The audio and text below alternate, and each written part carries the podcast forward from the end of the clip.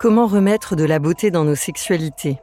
Bonjour, je suis Caroline Fassi, spécialiste des questions de genre, coach, psychanalyste et sexothérapeute. J'accompagne depuis dix ans des femmes et des hommes, comme vous et moi, à mieux se comprendre. Avec Coquito, j'ai à cœur de donner la parole à celles et ceux qui transforment en profondeur nos équilibres féminins-masculins. Pour permettre à nos filles et nos garçons d'ouvrir une ère où nos libertés, dans la rue, à l'école, au travail, en famille et dans l'intimité, soient enfin le reflet d'une éducation au consentement. Je nous invite à nous éveiller pour mettre ensemble de la poésie dans nos relations, du sacré dans nos touchés et du toucher dans le sacré.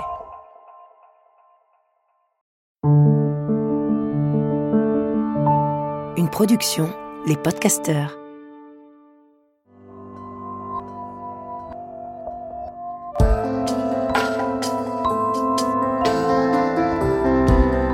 Bienvenue, vous écoutez Coquito, le podcast qui replace le clitoris au centre de notre vitalité et qui remue en profondeur notre rapport au plaisir féminin.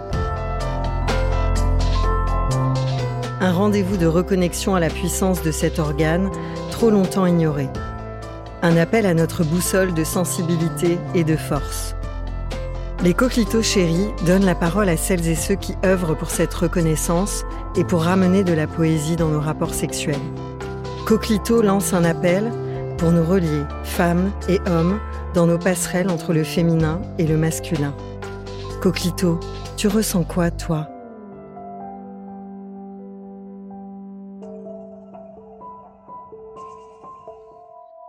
Aujourd'hui, je suis très honorée et un peu impressionnée de recevoir le docteur Rada Atem, gynécologue, obstétricien, obstétricienne. Engagé dans la prévention et la réparation de la santé des femmes, tu as créé la Maison des femmes. C'est la première structure en France qui propose une prise en charge globale des violences faites aux femmes en les mettant au centre de leur parcours de soins. Depuis cinq ans, même avant cinq ans, ta mission va bien au-delà des murs de Saint-Denis. La Maison des Femmes, c'est à présent une constellation. Rada, qu'est-ce qui, dans ton histoire de femme, de fille, t'a poussé à t'engager dans la réparation corps et âme des femmes? Hmm, Probablement parce que je suis une femme et que sans doute hmm, ce qu'elles vivent peut faire écho plus facilement. Je dis pas qu'un homme ne pourrait pas, mais euh, nous sommes un peu connectés quand même par nos, notre féminité, nos rapports euh, à notre corps, nos rapports à la maternité, nos rapports au pouvoir, et que tout cela est passionnant. Comment est-ce que tu accompagnes les femmes à se réapproprier leur corps et le hum, réacheminement vers le plaisir, vers le désir? Plus qu'un accompagnement, en fait, c'est une, euh, c'est une porte ouverte. Parce que il y a, en tout cas, dans les, au siècle précédent, il n'y avait pas beaucoup de lieux en dehors des cabinets de sexothérapie où les femmes n'étaient pas forcément à l'aise euh, euh, d'aller et où leurs conjoints peinaient beaucoup à les accompagner d'ailleurs. Il n'y avait pas beaucoup d'endroits pour évoquer toutes ces choses. Je pense qu'avec son généraliste, euh, ce n'est pas simple, même quand il vous connaît bien. Avec sa bande de copines, euh, c'est moins professionnel. Donc, euh, je crois que progressivement, le gynécologue a pris une place de, de, de confident un peu de, leur libido, de, des variations de leur libido, des variations de la libido de leur mari, de leurs difficultés à, habiter leur corps, parfois maltraités, pas toujours. Et forcément, ça nous a obligés à développer des compétences euh, dans, cette écoute. Et partant de là, essayer de les, les laisser aller, parce que c'est elles qui font le chemin, c'est pas nous, euh, là où elles ont envie, envie d'aller, et en essayant de voir comment on peut les aider, sans prendre le pouvoir, sans, euh, sans être dans l'injonction, c'est difficile hein, pour une femme de savoir en fait ce qu'elle veut vraiment, même si elle est venue apporter sa peine à son médecin. Euh, c'est pas toujours très clair ce qu'elle attend de nous. Et comment ça se passe quand une femme arrive à la maison des femmes et qu'elle vient euh, avec pour se faire réparer euh, physiquement Quelle est la, Comment est-ce qu'elle est accueillie Concrètement, comment ça se passe? Est-ce que c'est finalement la première réponse? C'est un geste chirurgical ou ça va bien au-delà? Alors, le geste chirurgical est la toute dernière réponse et, parfois il n'en est pas une. Et toute la subtilité de cet accompagnement, c'est justement de, de faire prendre conscience aux femmes que le geste chirurgical n'est pas forcément nécessaire. Parce qu'elles ont beaucoup de mal à accepter, parce que ça paraît très simple. J'ai un problème, je me fais opérer et je suis guérie.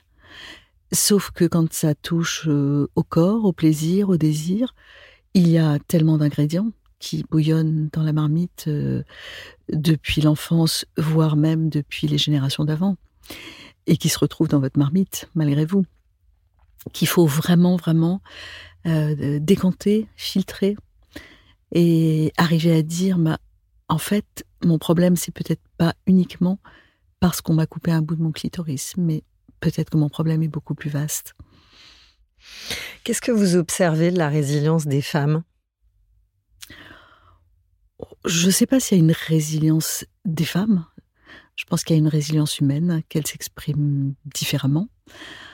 Euh, si on parle euh, des femmes qu'on accueille à la maison des femmes et qui ont des parcours migratoires assez euh, abominables, il est certain que leur résilience force le respect parce que ce qu'elles ont traversé mettrait à terre probablement la plupart d'entre nous. Et malgré ça, elles euh, trouvent le chemin de cette petite maison qui est au, nord de, Paris et elles arrivent à exprimer une demande qui est je veux me relever, je veux me reconstruire, je veux redevenir entière, je veux quelque part reprendre ma vie en main. Et pour ces femmes-là, c'est une résilience assez spécifique en fait. Et tous les gens qui gravitent autour de la maison des femmes, tous les bénévoles, tous les animateurs d'ateliers, sont complètement bluffés par cette euh, pulsion de vie. Et ce qui revient souvent et qui me touche beaucoup, c'est elles me donnent bien plus que ce que je leur donne.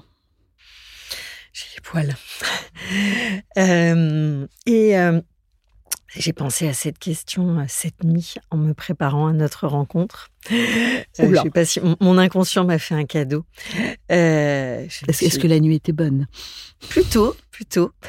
Euh, je me suis dit, mais j'ai pas pensé aux hommes. J'ai en, en, pensant à vous et en me préparant à l'interview, j'ai pensé beaucoup au chemin de réparation et à l'engagement et à l'engagement quasi. Euh, c'est une vocation, une mission que vous menez, que vous incarnez dans la société.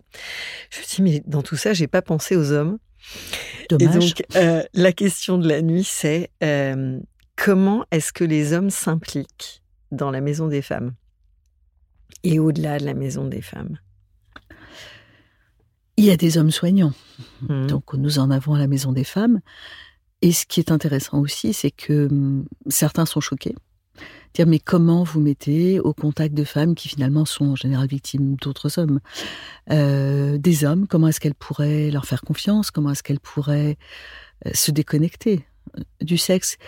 Et en fait, moi je trouve ça plutôt très bien de montrer aux femmes qu'il y a des hommes euh, qui sont tout à fait euh, euh, amis, qui sont sur lesquels elles peuvent compter, qui ne vont pas les trahir, et que tous les hommes ne sont pas finalement des brutes épaisses dont il faut se méfier. Donc cette présence des hommes est très hum, positive et de toute façon dans le soin, il y a beaucoup de femmes c'est un métier de femme, le care, c'est notre mmh. vocation depuis la nuit des temps. Et quand il n'y a que des femmes, ben on n'est on n'est pas vraiment dans la vraie vie, on est dans un quant à soi. Et j'ai toujours euh, apprécié qu'en fait, il y a une certaine mixité, c'est jamais la parité. Plus vous montez dans l'échelon hiérarchique euh, soignant, plus il y a des hommes. Mais dans le, dans le, le soin de base, il y a quasiment 99% de femmes. Donc les hommes sont présents et bienvenus. Et puis, aux côtés de nos patientes, il y a parfois des hommes bienveillants. Ça peut être un voisin, ça peut être quelqu'un qu'elles ont rencontré dans la rue, qui est leur communauté, qui, qui a compris qu'elles étaient complètement perdues, qui met à leur disposition sa connaissance de la société française et des codes qu'elles n'ont pas.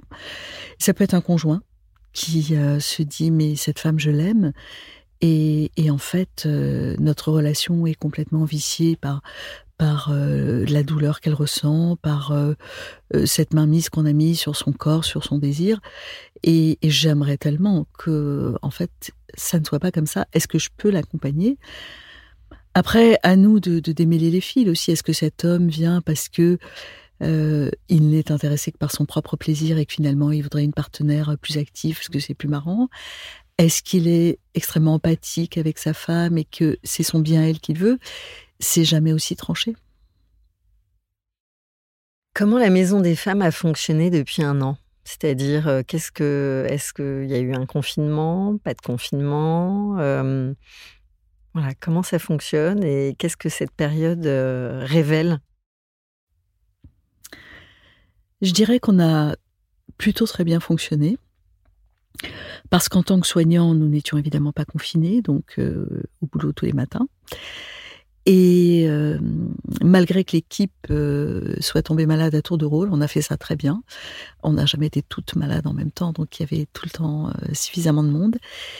on a, pendant le premier confinement, on a vu pratiquement exclusivement des femmes qui avaient besoin d'avorter. Probablement parce que c'est la seule chose qu'on peut pas trop remettre à demain, confinement ou pas. Et on a maintenu un lien par téléphone, euh, par visioconsultation, avec les patientes les plus fragiles qu'on savait vraiment euh, en difficulté. Ça, c'est un peu compliqué parce que c'est pas toujours facile de recevoir un appel quand on est euh, enfermé avec son agresseur. Et ça demandait un petit peu de, de, doigté. Mais très vite, alors on a, on a beaucoup travaillé aussi en soutien aux équipes de l'hôpital parce qu'on commençait à recevoir des dons un peu avant tout le monde de blues, de, gel. Et puis voilà, on a essayé d'en faire profiter au maximum nos collègues. Et puis, dès le déconfinement, on a vu, évidemment, comme tous les gens qui s'occupent de violence, arriver toutes les femmes qui n'étaient pas venues consulter parce qu'elles étaient soit complètement fermées par leur euh, conjoint, soit, comme beaucoup de gens, terrorisées par le virus en se disant mais si je sors, je vais mourir, si je vais à l'hôpital, je vais l'attraper. Donc qui n'ont pas consulté alors qu'elles avaient de vrais problèmes de santé.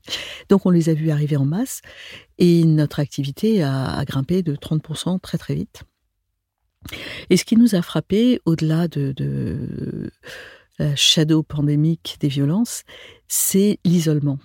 Et en fait, ce dont ces femmes souffraient beaucoup, euh, c'était de ne plus avoir de lieu ressource, de ne plus avoir de contact avec d'autres femmes, de ne plus venir aux ateliers, euh, et d'être complètement euh, de tout ça.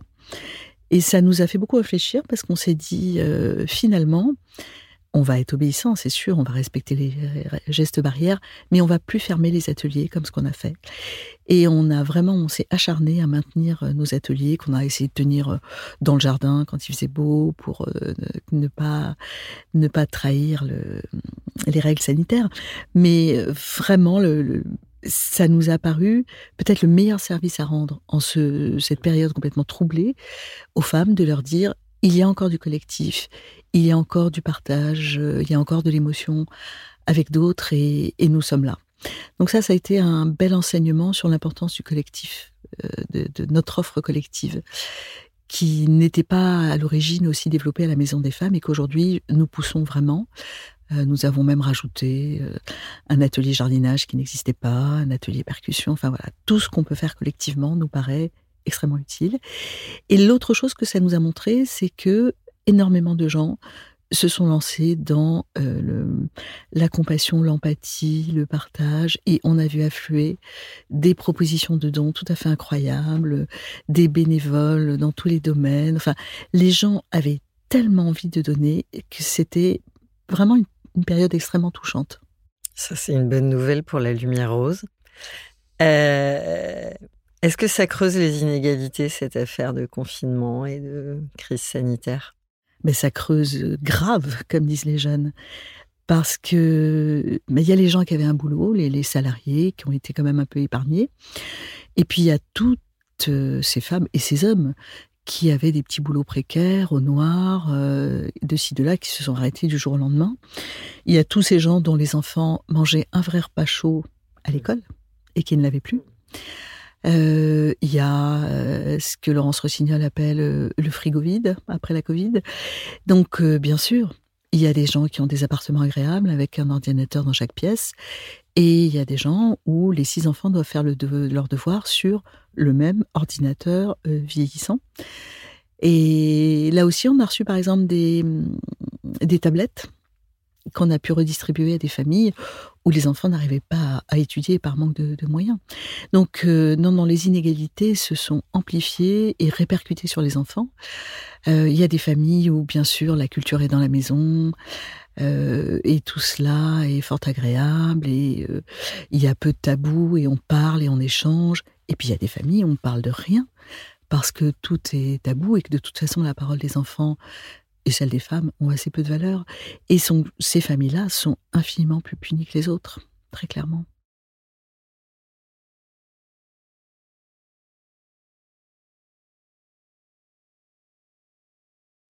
Alors la Maison des femmes a des petites sœurs. Vous nous en parlez? Bien sûr, puisque je dis toujours qu'en tant qu'accoucheur, mon plus grand plaisir, c'est de mettre des enfants au monde. Donc mettre des petites maisons des femmes au monde ailleurs en France, oui, c'est extrêmement jouissif. C'est un mot qui va bien avec coquelito.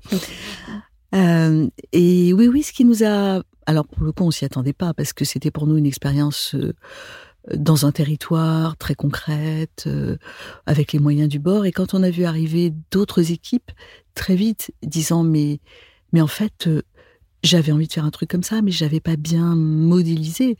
Et ce que vous avez fait, en fait, c'est vraiment ce que je veux faire. Comment, comment vous pouvez m'aider? On a compris qu'on avait peut-être inventé un truc. Et euh, chaque fois qu'une équipe vient nous voir aujourd'hui, on l'accompagne avec beaucoup de plaisir. Encore un mot, coquelito. Et ce qui nous a permis, neuf mois après, d'avoir une petite sœur à, Bruxelles, 18 euh, mois après, à Bordeaux. Euh, il y a un bébé qui est un petit cousin qui est à Tournu, puis Brive-la-Gaillarde, et puis aujourd'hui, bah, Marseille, Rennes, Plaisir, la Petite Salpêtrière, etc. Et ce qui est vraiment chouette, c'est que c'est une, un peu une nouvelle médecine quand même. on, prenait en charge des victimes de violences, pas avec la même intensité, pas avec la même efficacité, mais on en avait tous dans nos consultations. Aujourd'hui, elles ont une, vraie place. il y a des compétences nouvelles que nous avons acquises et que nous essayons de donner à d'autres équipes.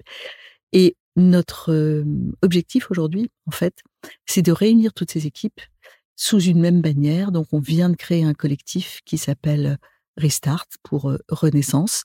Ça peut paraître un peu prétentieux d'avoir choisi un nom anglais, mais comme on, on a une petite sœur à Bruxelles, une autre bientôt à Mexico, on s'est dit qu'il fallait, vraiment être international.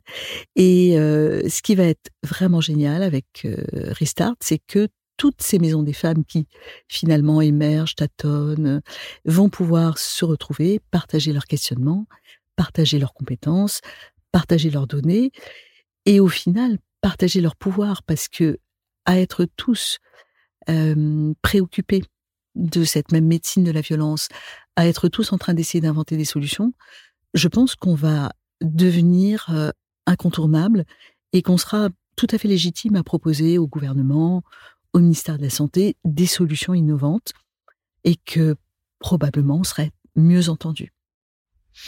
Pourquoi le clitoris est absolument d'actualité? Euh, Parce que il a réémergé dans la société depuis pas très longtemps. Parce que la parole se libère, il est parfois dans, l'actualité pour des raisons un peu morbides, quand on est dans des thématiques de violence, d'inceste, de viol. Il n'est pas là où il devrait être. Mais aujourd'hui, peut-être pas autant qu'on le pense, mais un peu quand même, les femmes peuvent parler plus librement de, leur euh, plaisir, de l'intensité de leur plaisir, de leur manque de plaisir. Euh, on sort un petit peu du, du schéma, je pense, euh, tu dois jouir, tu dois avoir une sexualité, tu dois ceci, tu dois cela, et qui a peut-être plus de, de nuances et elle s'autorise peut-être plus à vraiment dire ce qu'elle pense. Ce qui n'empêche pas que beaucoup, beaucoup euh, trimballent des, des convictions euh, fournies par euh, le porno, les journaux féminins, sur euh, comment devrait être leur sexualité, pourquoi elle n'est pas aussi bien qu'elle devrait être, pourquoi elle, elle est pas assez ou trop, pas au bon moment. Et c'est extrêmement pesant, ça, pour les femmes. En quoi Coquelito est une ressource quand tout s'effondre? Carrément. Carrément. Ah bah, carrément. Mais probablement parce que en, partant du, plaisir des femmes, ce plaisir qui a été longtemps euh, nié, y compris euh, même dans les chansons, hein, une femme honnête n'a pas de plaisir, et euh, nié à tel point que on coupe depuis plus de 5000 ans le clitoris des petites filles dans, différentes religions, dans différentes parties du monde, en toute bonne conscience. Et les patientes nous disent encore, non mais on m'a expliqué que c'était parce que sinon j'allais trop m'intéresser aux hommes. on en est encore là. Donc je pense que le fait de le mettre là sur la table comme ça, en, disant bon ben voilà, il est libéré, il a le droit d'exister, ça, légitime aussi un peu euh, cet accès des femmes au, plaisir qu'elles sont rares quand même à revendiquer de manière très libre, et même chez les adolescents. D'ailleurs, on en est encore au schéma. Un garçon qui a plein de conquêtes, c'est un beau gosse une fille qui a des plans cul, c'est une pute. Et, c'est terrible. Donc euh, oui, Coquelito est nécessaire. Euh, Coquelito, pour moi, ça évoque la sororité, ça évoque la liberté. Je pense que ce sont des valeurs fondamentales. J'ai lu un chiffre terrible sur le nombre d'excisions en France. On en est à combien?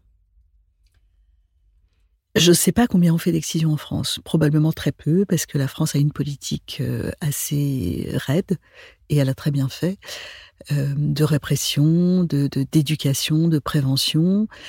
Et là on aurait été tenté de dire de quoi je me mêle, c'est pas ma culture, je sais pas mieux que les autres ce qui est bon pour eux. Là, pour le coup, il fallait rester très simple. Une petite fille, a droit à son intégrité corporelle. Et j'ai pas plus le droit de lui couper le clito que le bout de l'oreille. Le bout de l'oreille, tout le monde aurait dit euh, oh là là, non, c'est pas possible. Et le clito, il y a encore des gens qui disent mais c'est pas ta culture. Occupe-toi de tes affaires, espèce de tout bas blanc. Et la France a eu ce courage de dire non, toutes les petites filles sont égales, toutes les petites filles doivent être protégées, et donc c'est interdit. Et de ce fait, je pense qu'il y a très peu quand même d'excisions qui sont encore pratiquées en France. Ce n'était pas le cas il y a 30 ans, il y en, avait pas mal, parce que j'ai pas mal de patientes qui sont jamais reparties au pays, qui sont quand même excisées. On considère qu'il y a 126 000 femmes excisées qui vivent en France. Je ne sais pas très bien comment on atteint ce chiffre, par extrapolation sans doute, parce qu'il ne peut pas être exact. Et euh, ce sont des femmes qui soit sont issues d'immigration, soit sont des Françaises nées en France et partis en vacances chez leurs grands-parents et euh, rattrapés là mmh. par la tradition. Donc c'est un chiffre euh, qui nous concerne évidemment puisque ce sont nos consoeurs. Et en même temps, c'est très très difficile de, de, le faire baisser parce que c'est pas en France que ça se passe. Et ce qu'il faut absolument, c'est convaincre les pays où se pratique l'excision de l'absence de bien fondé de cette pratique, de, de, sa, son côté extrêmement maléfique. Et, on parlait des hommes, et c'est là où les hommes doivent réellement intervenir. Parce que on est dans un schéma pour plein de choses. L'obsession des mères pour la virginité de leurs filles, c'est exactement la même chose. On est dans un schéma où les mères euh, vont être les gardiennes du temple de leur fille, donc les empêcher de sortir, les traumatiser, euh, fais attention à ce que tu as entre les jambes, c'est la chose la plus importante du monde, ne la donne pas à n'importe qui, comme si on, donnait son hymen, c'était le plus beau cadeau. Et idem pour euh, l'excision. Donc elles se sentent responsables que leur fille soit bien éduquée, honnête, excisée, propre, sans désir. Pourquoi? Pour pouvoir la marier. Et tant que les hommes ne diront pas mais en fait, on n'en veut pas de cette femme-là. C'est pas intéressant. Eh, on veut une vraie femme vivante, désirante. Et bien, tant qu'ils ne diront pas ça, je crains que les mères ne continuent à vouloir, euh, dans ce schéma qu'on a beaucoup beaucoup de mal à, faire exploser, euh, garder la main sur la pureté de leur fille et l'honneur de la famille.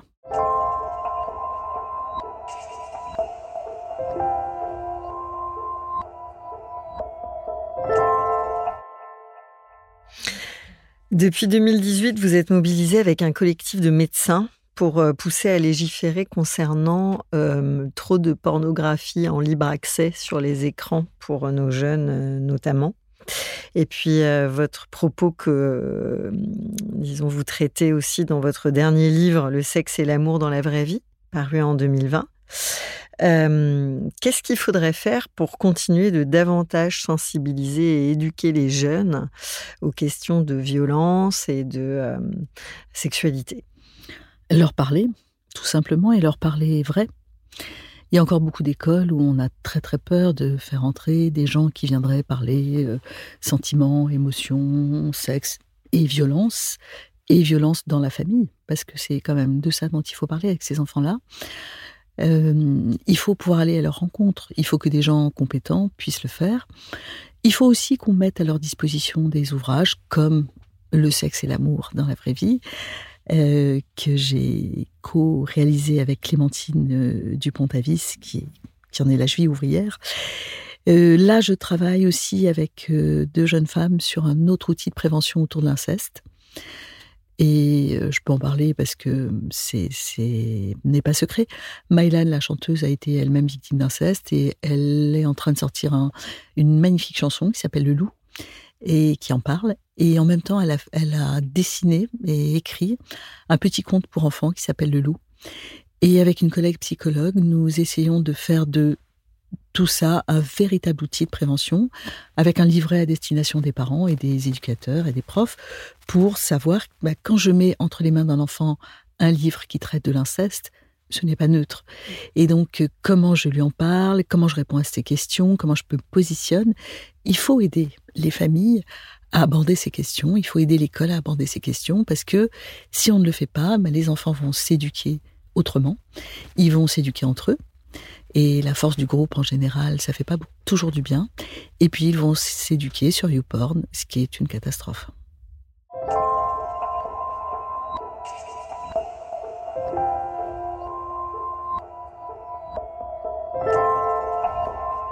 Oui, mon fils a 15 ans il a fait, euh, il a eu le droit à quelques interventions à l'école, euh, mais plutôt orientées euh, prévention, contraception, danger. ouais, danger. Et il revient à la maison et il nous confie le soir qu'il est très inquiet parce que il a et je cite dans le texte, maman, j'ai peur de ne pas arriver à enfiler la capote. Et il a fallu qu'on puisse échanger euh, tranquillement euh, pour lui rappeler que euh, a priori, quand il va se lancer dans la grande découverte sensorielle avec quelqu'un d'autre, ils seront deux. Et que ils seront tous les deux responsables d'en faire un joli moment et qui sera pas tout seul à avoir sa galère de devoir enfiler la capote. Et derrière ça l'obligation quasiment de bander. En fait, il y a cette attente de. Euh, je lui dis, bah non. Qu'est-ce que vous en dites de cela? Moi, je dis qu'on a, on a raté l'objectif.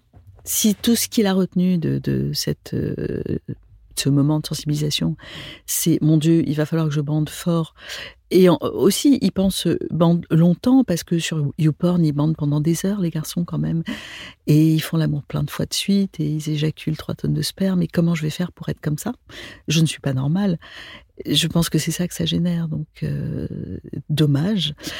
Alors, quand nous, on va dans les lycées, les collèges, on, parle beaucoup de cette fameuse première fois qui, euh, même quand ils roulent des mécaniques, hein, on voit bien que c'est quand même assez central dans leurs préoccupations et pour, pour dédramatiser, pour dire qu'en fait, il s'y joue tout à fait autre chose et que, et que si cette première fois ne va pas jusqu'au bout, mais c'est absolument pas grave, ni déshonorant, et qu'il faut se faire confiance et accepter l'inconnu. En 2021, elles en sont où les femmes avec le désir? Hmm. Je pense que toutes les femmes ne sont pas logées à la même enseigne, mais qu'une bonne partie d'entre elles restent quand même empêtrées dans le désir, parce que de toute façon, le désir est, tellement euh, variable dans, la durée de nos vies. Il n'est pas le même à l'adolescence, il n'est pas le même après la naissance du premier enfant. Il a besoin d'être accompagné, soutenu. Il est très dépendant du désir de l'autre. Euh, c'est très compliqué. Et il n'y a pas beaucoup de ce que je vous disais d'accompagnement pour comprendre, bah oui, c'est pas très grave si j'ai pas une libido échevelée après mon troisième, et si mon épisiotomie me fait mal, et est-ce que j'ai pas le droit quand même de, de, me laisser souffler, d'attendre que ça revienne? Est-ce que je suis normale? Est-ce que mon mari va me quitter? Enfin, ces questions-là, elles, reviennent en boucle dans toutes nos consultations. Et ce qui montre bien que le désir est, quand même encore source de difficulté et pas uniquement source de plaisir. Rada, qu'est-ce qui t'a le plus remué dans ton rapport au plaisir féminin?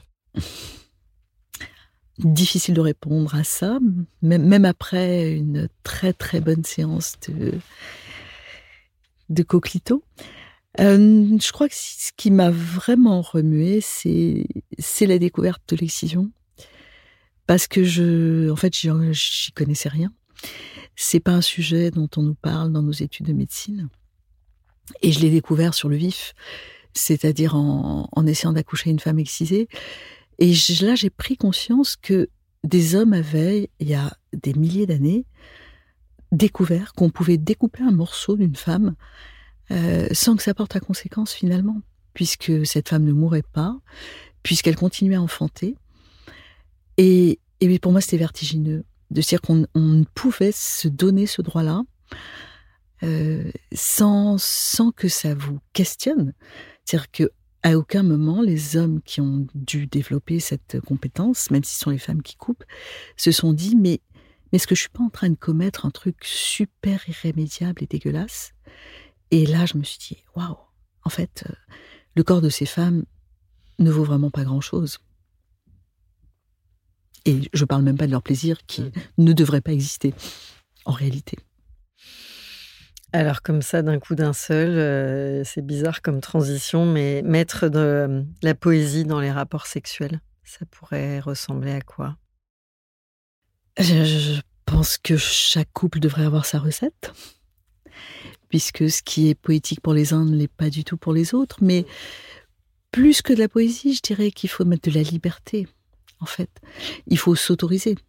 Et c'est rare de vraiment s'autoriser à dire ce qu'on pense, euh, ce dont on a réellement envie, au moment où on en a envie, comment on en a envie. Euh, on est quand même toujours euh, ralenti par mais qu'est-ce qu'il va penser, mais est-ce que je peux vraiment, où est-ce que ça va nous amener tout ça, ou là là, non non, n'allons pas vers des trucs inconnus qui font peur.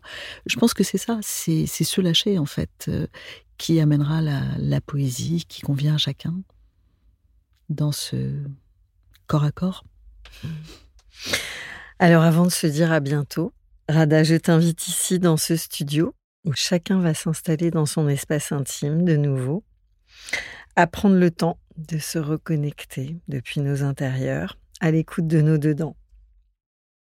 Donc là, je vais te proposer de nouveau une reconnexion à soi et à nous. J'y vais. Ah, parce qu'on vient de vivre quelque chose, un voyage là aussi ensemble. Et hum, je vais te poser une série de questions tu réponds comme ça vient. C'est plus euh, association libre, on va dire. D'accord, assez court. C'est très psychanalytique, tout d'un coup. Pas? On a ça aussi. on a ça aussi dans la manche. à quel moment écoutes-tu ta boussole de sensibilité et de force? Tout le temps. En quoi ton coquelito est-il une force? Parce que hum, depuis toute petite, je l'ai découvert assez tôt. Il, hum, il me permet d'accéder hum, au plaisir et à la liberté que ça donne. Il est d'accord. C'est un peu plus haut que le clito, ça.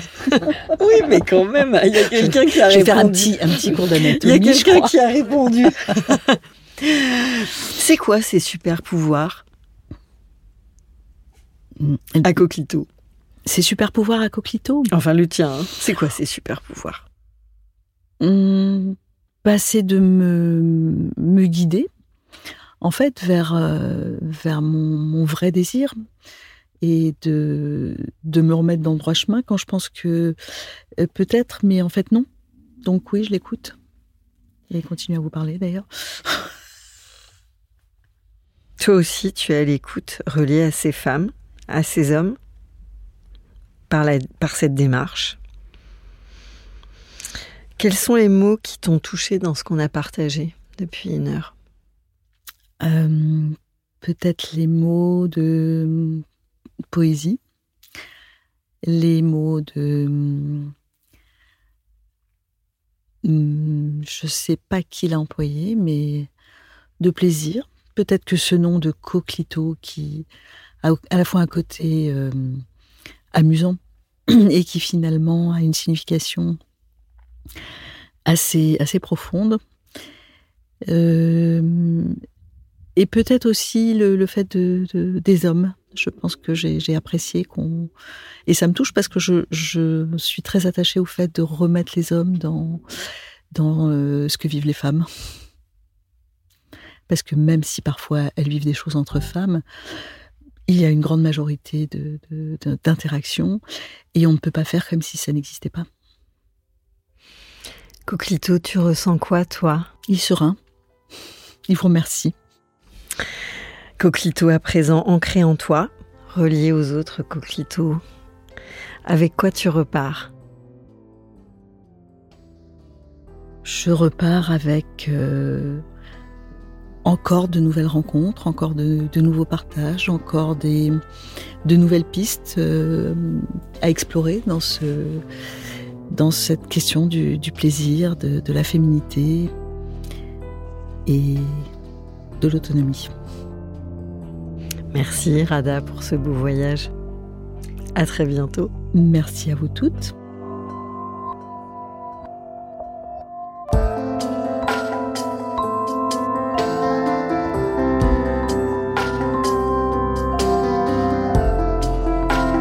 très bientôt pour un nouvel épisode de Coquelito. Coquelito, je nous trouve très beau.